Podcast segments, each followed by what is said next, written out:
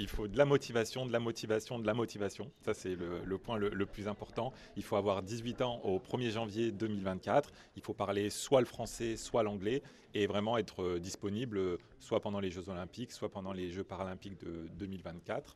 Euh, pour ça, ensuite, il faudra s'inscrire au club dès maintenant, le club Paris 2024, ce qui nous permet d'avoir toute l'actualité sur le programme des volontaires. Et ensuite, on viendra candidater euh, sur euh, le portail des volontaires de Paris 2024 à partir de mars 2023. Vous êtes le meilleur exemple finalement, vous, en tant que volontaire, pour euh, expliquer ce que c'est d'être volontaire au JO alors, je ne sais pas si je suis le meilleur exemple, mais en tout cas, je suis un, des exemples, puisque j'ai été effectivement volontaire aux Jeux d'Athènes en, en, 2004. C'est l'une des meilleures expériences de ma vie.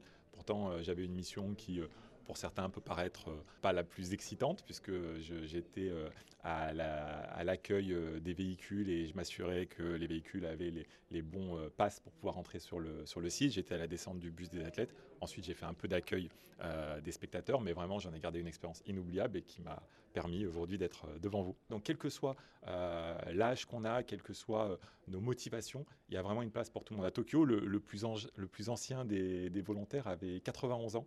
Je crois même qu'il avait été bénévole au jeu de 64. Euh, donc bah, nous, on espère faire au moins aussi bien.